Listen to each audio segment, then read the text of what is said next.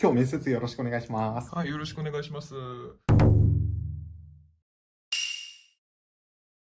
の転職活動における企業選びの軸について教えてください。はい。モダンな開発環境で、とにかく経験が積めることです。具体的には、御社は、えっと、Go でバックエンドの開発をやっていて、あとフロントエンドは React TypeScript っていうことで開発やってると思うんですけれども、まあ、いわゆる2、3年後にフリーランスに独立しようと思った時に、えっと、一番理想的なスキルシットで経験が積めると思ったので、えっと、ぜひ御社で働きたいと思いました。はあ、はい。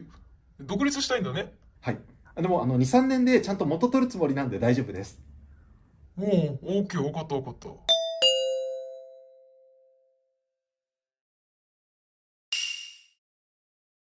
転職活動を始めようと思ったきっかけは何ですか？はい。いやー、現職のお賃金が本当に低くてですね、まあ、具体的に言うと、あと月給20万で、一応ですね、年2回賞与が出るんですけれども、今、年収が、えっと、280万なんですね。で、えっと、今、大体1年半ぐらい働いていて、ま、いろいろ新規開発とか、他にもですね、えっと、バックエンドもフロントエンドもいろいろ経験させてもらって、えっと、ここは本当にありがたいなと思ってるんですが、年収が全然上がらないっていうところが一番の転職検討理由ですね。あ年収だけを上げたいんだね。えー、とそうですね、やっぱりなんか最近ネットで見かける情報だと、2年目とか3年目でも500万ぐらいは年収もらえるよみたいな話をよく聞くので、私もそのぐらいいけるんじゃないかなと思って志望しました。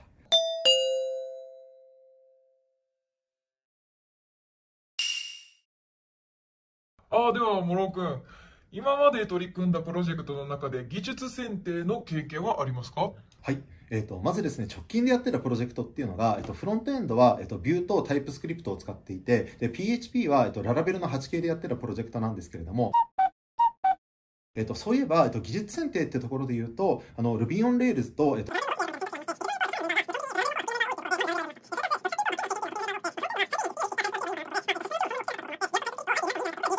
ってことで一応だから技術選定の経験としてはあるって感じですかね。結論、何ができるんだい？あの結論あの、フロントエンドもバックエンドもインフラも全部できます。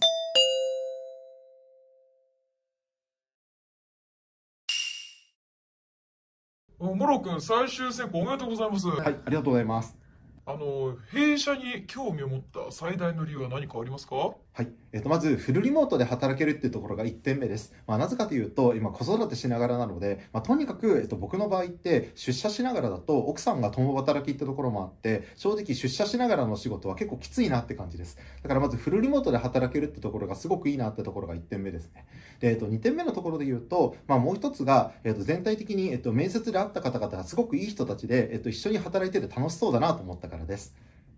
あ、それだけ？や、あの、そうですね。あの、正確に言うと、なんか、使ってる開発環境がすごくモダンで、えっと、エンジニアとしてのスキルが上がりそうとか、そういう理由とかもありますね。ああ、じゃあ、うちに何か興味があるとかではないんだ。えっ、とですね、なんか正直、プロダクトで言うと、すごい興味があるかないかで言うと、まあなんか世の中の役には立つのかなってイメージはあるんですけど、あんまり僕自身も、なんかその領域で調べたこととかってないですし、まあそもそも僕やりたいこととかがあんまり決まってないので、あの、スキルが上がれば別にどこでもいいかなって感じですね。